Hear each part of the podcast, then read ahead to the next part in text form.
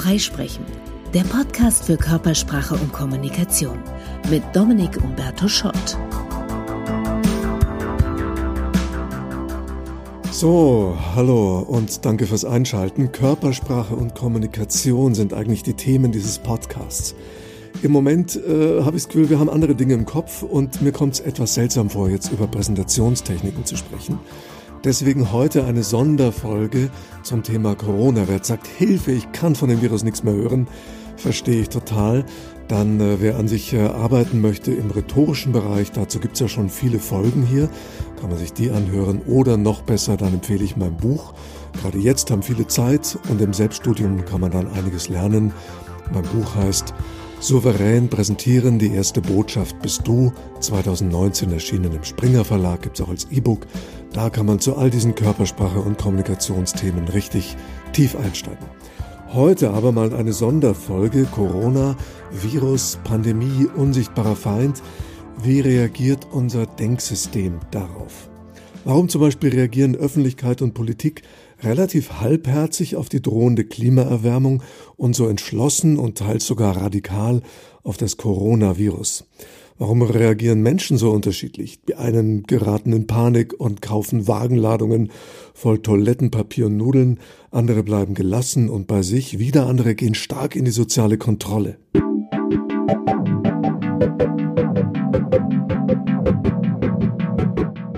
Die unterschiedlichen Reaktionen haben damit zu tun, wie unser Gehirn funktioniert.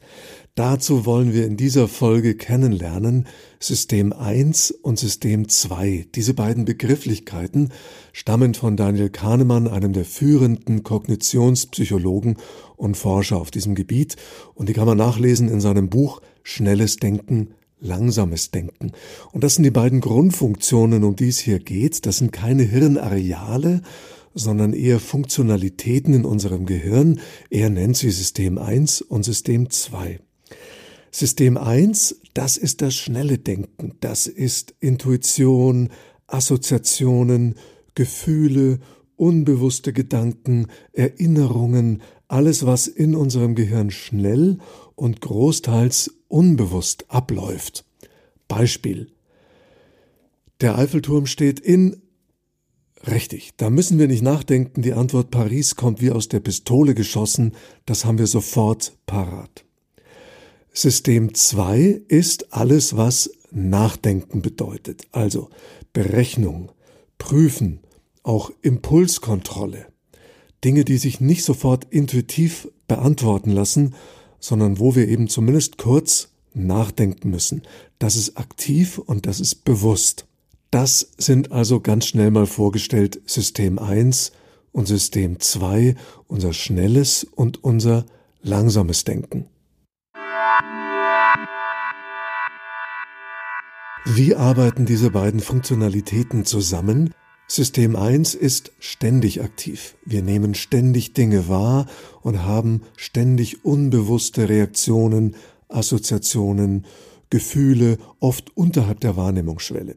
System 2 wird nur aktiviert, wenn uns was komisch vorkommt, wenn wir etwas nachprüfen müssen, wenn wir über etwas nachdenken. Autofahren zum Beispiel ist ein gutes Beispiel. Wenn wir das mal gelernt haben, dann liegt es in der Automation. Das heißt, wir können auf einer uns vertrauten Strecke oder einer Autobahn wunderbar Auto fahren und nebenbei Gespräche führen, Hörspiele hören, Musik hören und System 1 steuert das Autofahren. Ganz automatisch. Wir müssen nicht nachdenken, oh, wie lenke ich, wie halte ich die Spur. Und nur wenn plötzlich eine besondere Verkehrssituation ist, dann schaltet sich System 2 dazu und passt auf. Wenn wir also System 1 und 2 verstanden haben, verstehen wir gut andere Funktionalitäten oder auch Denkirrtümer oder Anfälligkeiten in unserem System für bestimmte Ereignisse. Beim Thema Virus zum Beispiel kommt ins Spiel das sogenannte Framing. Framing, das sind Metaphern, Assoziationen und innere Bilder, die in unserem System 1 über Worte, über Begrifflichkeiten abgerufen werden. Denn in unserer Sprache werden Ereignisse selten nur mit rein sachlichen, nüchternen, neutralen Begriffen belegt, oft sind es Metaphern. Und jetzt können wir Klimawandel und Pandemie mal vergleichen. Also da haben wir einmal das Framing Klimawandel oder Klimaerwärmung und wir haben das Framing Pandemie, Infizierung. Die Worte, mit denen wir den Klimawandel beschreiben, sind meistens nicht negativ. Also wir sprechen von Wandel, von Erwärmung, von Klimazielen, CO2, Atmosphäre, Treibhauseffekt, alles nicht eindeutig negative Metaphern, fühlt sich nicht so bedrohlich an für uns. Hingegen die Worte, mit denen wir von Viren sprechen, Ansteckung, Symptome, Infizieren, Durchseuchung, Pandemie, das sind alles Worte, die für uns sich viel bedrohlicher anfühlen. Deswegen ist leicht zu erklären, warum wir auf den Klimawandel im System 1 in der Gefühlswelt nicht so anspringen und bei Pandemie viel schneller in eine emotionale Reaktion gehen. Erinnerungen und Bilder, die zum Beispiel wachgerufen werden, spielen hier eine Rolle. Zum Stichwort Klimawandel haben wir kaum innere Bilder. Und wenn, dann eben eher positive. Wir wissen nicht oder können uns nur schwer vorstellen, wie die Welt aussieht, wenn sie zwei Grad, drei Grad oder gar vier Grad wärmer wird. Intuitiv hört sich das ja nach nicht viel an. Jetzt müssen Wissenschaftler schon sehr deutliche Szenarien aufrufen, um uns zu erklären, was passiert denn da. Aber die Bilder, die aufgerufen werden, die sind erstmal für uns nicht dramatisch, weil das Bilder sind, die wir kennen, die bei uns aber eher so unter Wetter abgespeichert sind. Hitze, Dauerregen, Stürme, das sind für uns eher Einzelereignisse, die uns erstmal nicht so bedrohlich vorkommen. Die Symptome sind im Gegensatz zum Virus sichtbar, aber wirken eben nicht so negativ. Gegenteil. Zu heiße Sommer, milde Winter, Trockenheit, sogar Waldbrände, das erinnert uns an Urlaube im Süden. Da haben wir angenehme Erinnerungen dran und von daher, das kennen wir. System 2 sagt zwar, ui, ich weiß, ich habe gelernt, das ist bedrohlich, aber das ist schon eine Abstraktionsleistung. Dazu müssen wir System 2 aktivieren, müssen drüber nachdenken und dann dazu kommen, uh, ja, eigentlich freue ich mich, dass der Winter mild ist, aber ich weiß, normal ist das nicht und kann eigentlich nichts Gutes bedeuten. System 1 erstmal mag das. Mild immer gut. Warmer Sommer, herrlich. Ähnlich geht es uns jetzt bei der Pandemie zum Beispiel mit dem exponentiellen Wachstum. Das ist was, das können wir intuitiv nicht erfassen, da verschätzen wir uns. Da gibt's die berühmte Geschichte von dem armen Mann, der dem König Rat erteilt. Der König bedankt sich, sagt, du hast einen Wunsch frei. Und der arme Mann sagt, ach, ich habe hier ein Schachbrett, leg mir doch auf das erste Feld ein Reiskorn, auf das nächste zwei, auf das nächste vier, dann acht, sechzehn und so weiter. Das ist exponentiell, nämlich immer eine Verdopplung. Der König denkt, pff, da kann ja am Ende nicht mehr rauskommen als ein Sack Reis kein Problem und lässt sich auf den Handel ein, aber erstaunlicherweise, wir fangen auf dem ersten Feld mit einem Reiskorn an, beim letzten Feld haben wir mehr als die Weltproduktion von Reis erreicht. Das ist etwas, das können wir uns nicht vorstellen, da ist System 1 überfordert, da müssen wir System 2 einschalten und rechnen können, dann kommen wir zu diesen Ergebnissen. Trotzdem ist es so, dass beim Virus erstmal Bilder aufgerufen werden, die für uns funktionieren, weil wir waren alle schon mal schwer krank. Viele haben schon Angehörige sterben sehen. Wir kennen Filme wie Outbreak. Zu einer Pandemie haben wir innere Bilder und keines davon ist positiv. Die sind alle schreckenserregend. Deshalb wirkt ein Virus, obwohl oder gerade weil er unsichtbar ist, viel stärker auf System 1 ein und packt uns viel mehr. Ein unsichtbarer Feind macht mehr Angst, weil man ihn nicht greifen, nicht so klar bekämpfen kann und er sich viel leichter als Idee im Gemüt in System 1 festsetzt. Also wir hören davon und müssen schon verdächtig niesen.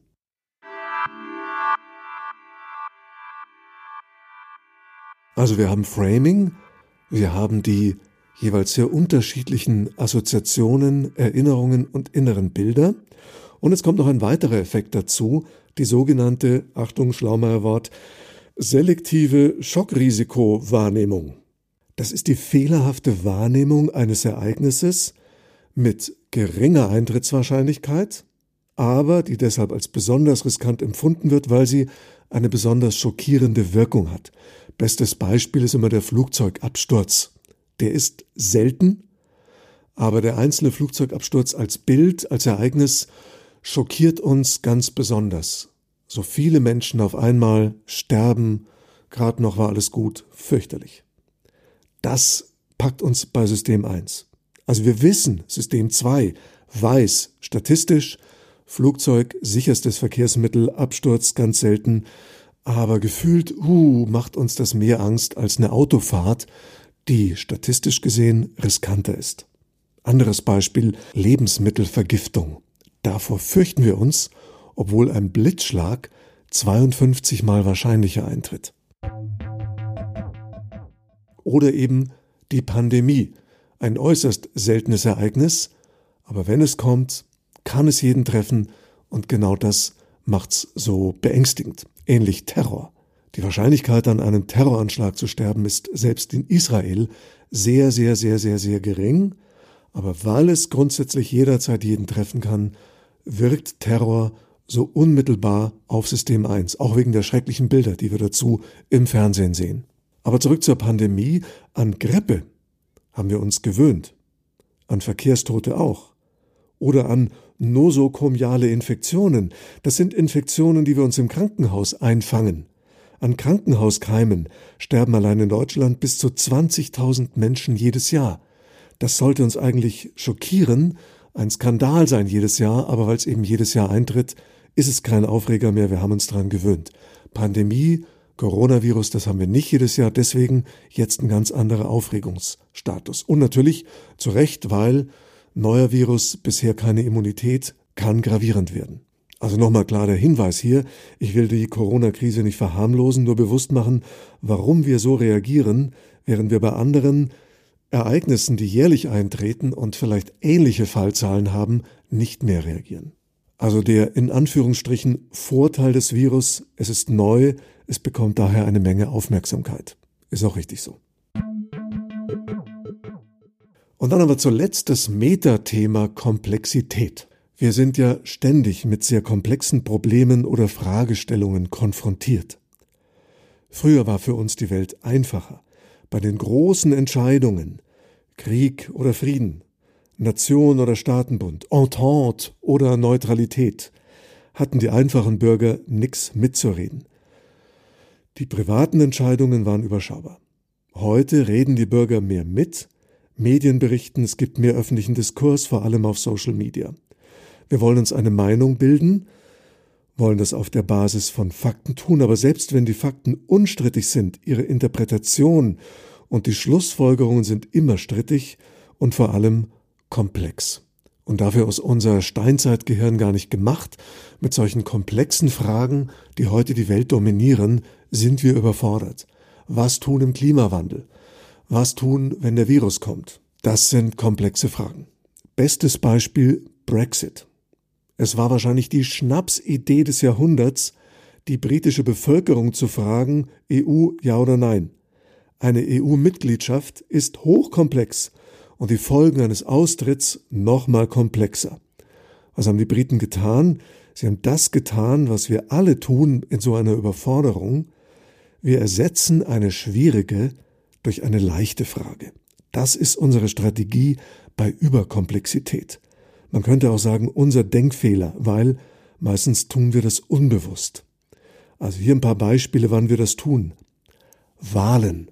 Die wenigsten lesen wirklich ein Wahlprogramm und versuchen wirklich mit System 2 abzuwägen, welche Partei fordert denn was und was hat welche Auswirkungen für die Politik, für die Gesellschaft und für mich persönlich? Das ist ganz schön komplex. Was tun die meisten Menschen? Gucken aufs Wahlplakat und sagen, finde ich die Person auf dem Wahlplakat sympathisch, glaubhaft oder nicht? Also wir ersetzen die komplexe Frage, entscheidet dieser Politiker im Zweifelsfall in meinem Sinne, durch die einfache Frage, mag ich den? oder die. Kreditvertrag. Weiteres Beispiel, das vielleicht die meisten kennen. Da sind wir eigentlich überfordert. Also wir müssten ja durchrechnen für uns oder abschätzen mit versicherungsmathematischen Kenntnissen, Ist dieser Mix aus Laufzeit, Raten, Zinsen, Tilgung und Besicherung für mich der richtige für die nächsten zehn Jahre? Hochkomplexe Frage, wir sind überfordert, also ersetzen wir diese Frage durch die einfache Frage, nämlich, finde ich die Bankberaterin sympathisch? Oder hört sich das für mich plausibel an? Und dann sagen wir ja oder nein. Und das ist eine wichtige Funktion, wir würden sonst durchdrehen im Leben. Also es hilft uns, durchs Leben zu gehen, dass wir gelegentlich komplexe Fragen durch einfache Fragen ersetzen. Ist nur gut, wenn wir es uns bewusst machen. So, und jetzt so heikle, umstrittene Themen unserer Zeit. Klimawandel, menschengemacht oder natürlich. Coronavirus, tödliche Pandemie oder vielleicht doch nicht gefährlicher als die Grippe, komplexe Fragen. Die meisten von uns sind weder Klimaforscher noch Virologen noch Epidemiologen. Das heißt, wir sind eigentlich überfordert, können uns selbst eine Meinung auf Fakten basierend nicht bilden.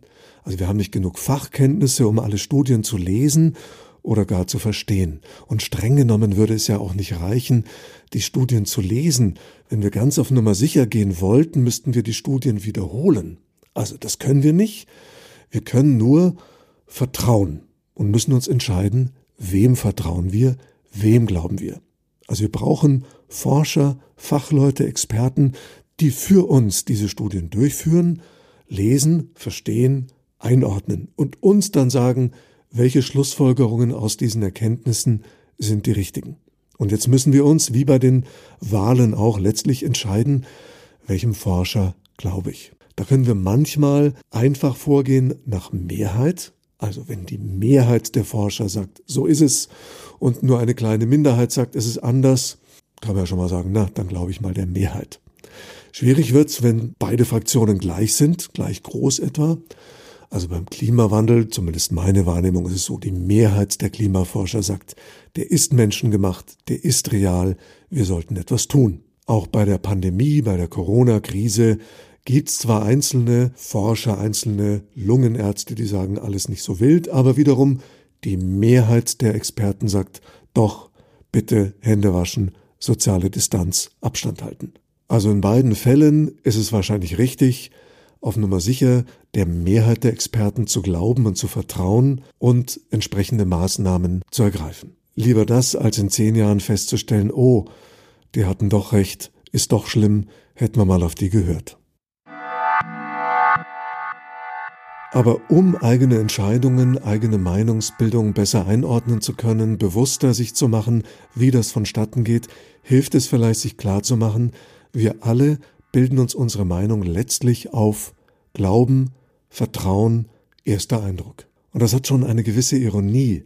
Die Wissenschaft ist während der Aufklärung ja angetreten, ein System abzulösen, das nur auf Glaube basierte, nämlich Religion oder Aberglaube. Und binnen zwei Jahrhunderten wurde sie selbst zu einem System, das außerhalb des inneren Zirkels der Eingeweihten auf Glaube basiert, weil in jedem Fachgebiet wieder nur wenige Koryphäen, wenige Forscher mit Sicherheit sagen können, was stimmt und was nicht, ich kann's nachprüfen.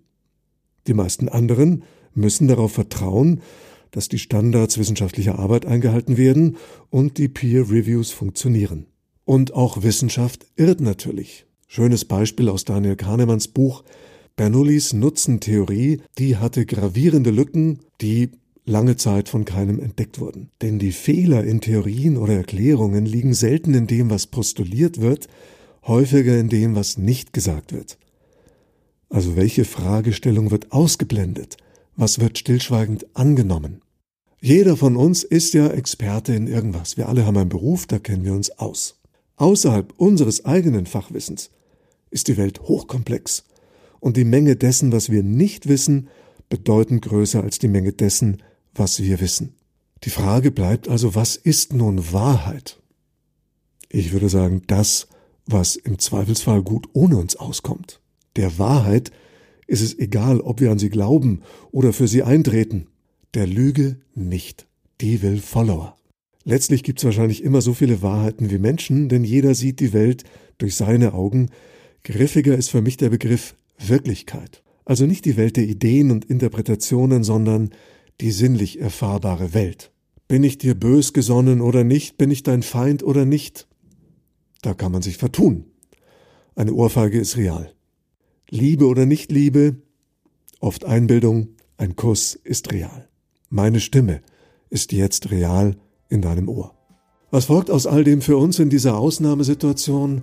Zum einen die Bescheidenheit zu wissen, dass wir nicht viel wissen und hoffentlich auf die richtigen Experten vertrauen.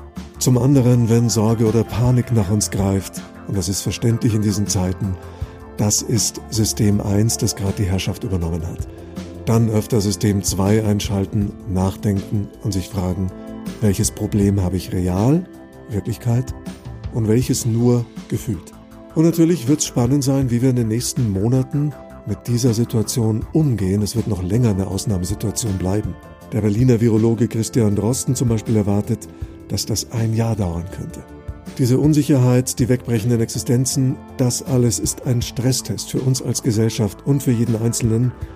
Eins ist klar, keiner wird verhungern, alles Weitere ist spannend. Auch eine Chance für Transformation, also in dem Sinne, lasst uns gesund bleiben, das Beste hoffen und das Beste draus machen.